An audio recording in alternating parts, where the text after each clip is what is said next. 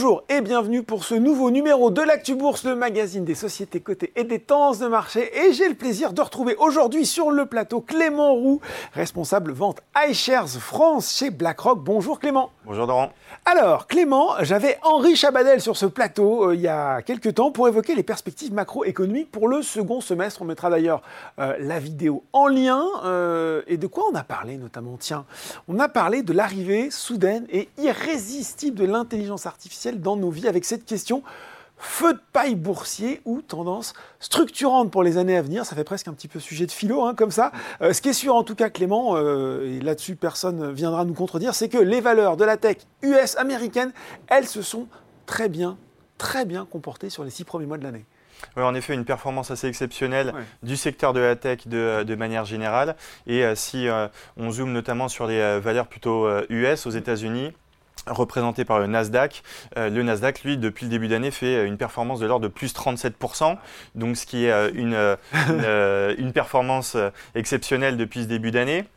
Et il faut avoir quand même une grille de lecture par rapport à cette performance, puisque il y a une très grosse concentration de cette performance sur les grandes entreprises, sur les fameux méga caps dont on parle.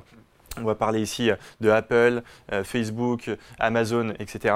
Et notamment si on prend euh, trois euh, entreprises du Nasdaq depuis le début d'année, en l'occurrence Apple, Nvidia et Microsoft, ces trois entreprises représentent 59% de la performance du Nasdaq depuis le début d'année. Et bien sûr, si on prend de manière un peu plus large les fameuses 7 fantastiques, eh bien, euh, elles représentent l'immense majorité euh, de cette performance. Donc, bien avoir cette, euh, cette grille de lecture. Et on peut se poser la question, pourquoi y a-t-il eu cette concentration de la performance sur ces entreprises? Et donc, euh, chez BlackRock, on l'analyse de la manière suivante, c'est que dans un premier temps, les investisseurs ont privilégié des très grandes entreprises avec des euh, business models lisibles, des euh, croissances de bénéfices connues mm. sur le moyen et le, et le long terme, dans un environnement relativement, on va dire, incertain. Mm. bien sûr, on a eu la hausse des taux, l'inflation, on parle de récession, etc. Donc, ça a rassuré un peu les investisseurs. Et le deuxième point, bien sûr, on l'évoquait hein, en introduction, euh, l'intelligence artificielle qui est venue effectivement enflammer un peu les marchés, notamment depuis euh, ce mois de mars 2023, euh, avec des performances assez exceptionnelles. Alors forcément, la question que je vais vous poser à votre tour, Clément, on a le sentiment qu'on est à l'aube sans doute de d'une révolution sans doute aussi importante que les avancées technologiques qu'on a connues, notamment le développement d'Internet. Est-ce que vous êtes de cet avis?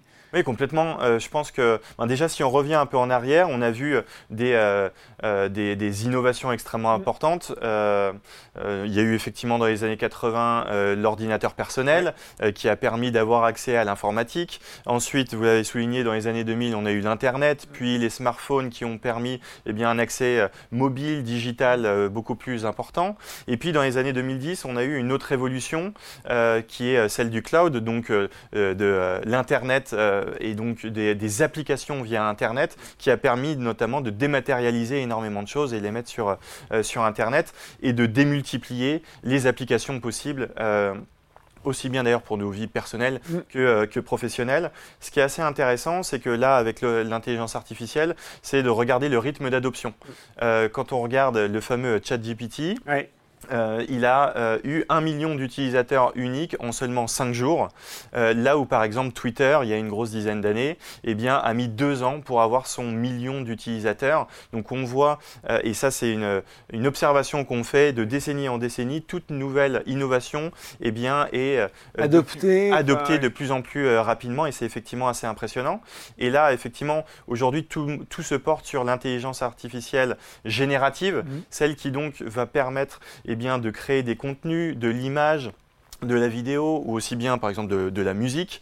Euh, et donc euh, ça nécessite euh, eh bien, tout un tas d'infrastructures, de, de, de, dépenses de la part des, des entreprises. et puis, effectivement, ce n'est pas un sujet qui est si nouveau que ça, puisque l'intelligence artificielle, on sait bien, depuis des décennies, on a vu la science-fiction ah, s'est emparée de ce sujet. On en parle, on en parle, effectivement. Donc, ce n'est pas un sujet non plus si nouveau que ça. Alors, pas un sujet nouveau, mais vous l'avez dit, Clément, vous l'avez souligné, ce qui est frappant, c'est là la vitesse euh, d'adoption incroyable par le plus grand nombre. Ça aussi, ça, change un petit peu la donne. Exactement. Un, euh, l'adoption, et puis aussi le, côté euh, concret aussi de, tout ça. C'est que bah, quand on utilise un ChatGPT et qu'on peut eh bien, créer des contenus en, l'espace de quelques secondes, ou mm. même on a vu que l'intelligence artificielle qui est derrière, donc GPT, a passé le barreau aux États-Unis et l'a pas passé euh, simplement avec euh, une, mention assez bien. Il a eu une note extraordinaire. On peut euh, assez rapidement déceler le potentiel que peut avoir ces types de technologies. Mm. Alors là, en l'occurrence, ça peut être sur le monde du droit, le secteur du juridique, mais plus largement dans notre vie de tous les jours et dans la vie des salariés et d'entreprises à travers le monde.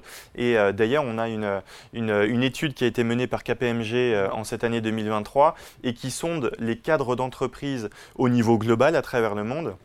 Et 77% de ces cadres d'entreprise eh bien, euh, estiment que l'intelligence artificielle aura plus d'impact sur eh bien, leur euh, vie au travail et leur, euh, leur travail de manière générale que n'importe quelle autre innovation qu'on a, pu voir, qu'on a pu voir par le passé.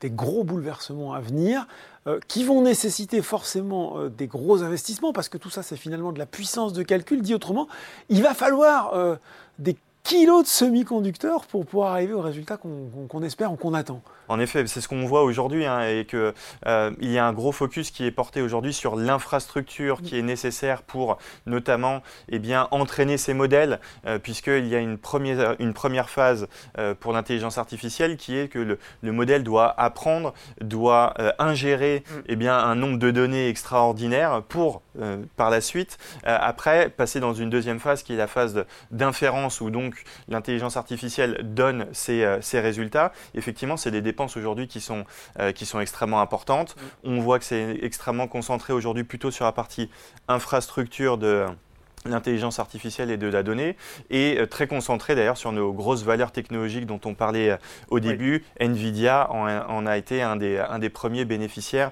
notamment depuis, depuis ce début d'année. Et puis bah, un peu plus concrètement, en termes euh, d'investissement, on peut par exemple citer euh, notre ETF euh, iShares MSCI Global Semiconductor, pour lequel lui eh bien, investira par exemple dans des entreprises de semi-conducteurs à travers l'ensemble de la chaîne de valeur de, ce secteur. On va retrouver dedans du Nvidia, on va retrouver du ASML ou encore du, du Intel par exemple. Donc ça, j'ai bien compris que c'était la première phase. Là, on voit effectivement que cet ETF va être intéressant. Par contre, il va falloir revenir sur le mot là, que vous avez cité euh, euh, inférence, expliquez-nous un petit peu ce concept, est-ce qu'il va entraîner concrètement Oui, alors l'inférence, n'est pas d'ailleurs euh, un, terme qui a été créé spécifiquement pour intelligence artificielle, mais on en parle depuis de nombreux mois et de nombreuses années et qu'il est aujourd'hui central, puisqu'effectivement, mhm. aujourd'hui, il y a un, énorme intérêt qui est placé sur eh bien, nourrir avec des données, un nombre de données extrêmement fort ces modèles pour qu'ils puissent avoir l'apprentissage le plus important possible et en ressortir des applications. Et cette deuxième phase, qui est de ressortir des applications, ou euh, par exemple, euh, ça peut même être euh, des, anticipations, mhm. ça s'appelle effectivement l'inférence. C'est que, eh bien, par exemple, le GPT va, a appris des, milliards et des milliards de données, et maintenant, avec ChatGPT, eh bien, en l'espace de quelques secondes, on peut créer un contenu, on peut créer une vidéo, on peut créer des images ou recréer des images. Et ça, c'est ce qui c'est la partie concrète, tangible, et le résultat instantané qui vient de cette phase de, formation et d'apprentissage qui est extrêmement importante. Et donc, en fait, on peut distinguer un peu différents marchés. Il va y avoir le marché euh, de l'apprentissage. Mhm. Là, on parle beaucoup de l'aspect matériel, infrastructure, mhm. euh, donc qui nous semble assez euh, évident pour l'instant. C'est notamment les principaux fournisseurs de matériel informatique qui en sont les bénéficiaires. Il va y avoir le marché de l'inférence. Là, il nous semble un peu plus complexe aujourd'hui à appréhender et surtout il sera extrêmement compétitif. Mais pour parler un peu plus concrètement, ça va être des logiciels ou des interfaces qui seront entre nous, soit en tant que professionnels ou soit voilà, en, particulier. en, tant que particulier, entre nous et l'intelligence artificielle.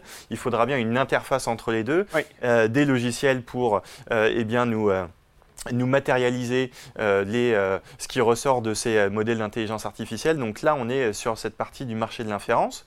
Et puis peut-être le, dernier, dernier point qu'on peut mentionner, c'est on sait bien que dans l'intelligence artificielle, aujourd'hui, il y a une problématique d'éthique mm. qui est un peu derrière sur la source des données aussi, la façon dont on les utilise. Exactement. Et aussi la, la sécurité digitale de manière générale. Et donc là-dessus, c'est un marché aussi en tant que tel. Il y a des, des fonds qui existent sur le sujet. On peut en citer euh, au mmh. sein de notre gamme le iShares Digital Security ETF qui euh, justement s'intéresse tout particulièrement au secteur de la sécurité digitale. Et puis on peut aussi euh, s'exposer plus largement au secteur de la technologie. On peut citer notre ETF MSCI World Information Technology, mmh. qui lui, par exemple, va investir dans un Microsoft qui est aujourd'hui au cœur un peu des débats, hein, fait partie des entreprises cœur. on sait bien le lien avec OpenAI, donc le fournisseur de ChatGPT. Et aussi encore la semaine dernière, on a vu l'annonce d'un partenariat stratégique avec euh, Meta, donc ex-Facebook, euh, qui eh bien, euh, va mettre au service de ses clients Microsoft eh bien, cette intelligence artificielle qui s'appelle Lama 2 de Meta à travers ses services de cloud.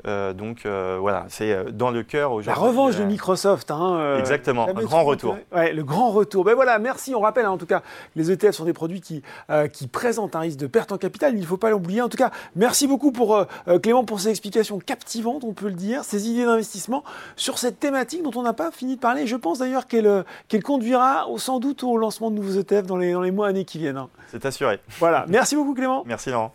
L'actu bourse, c'est fini pour aujourd'hui, mais on se retrouve très bientôt pour un nouveau numéro.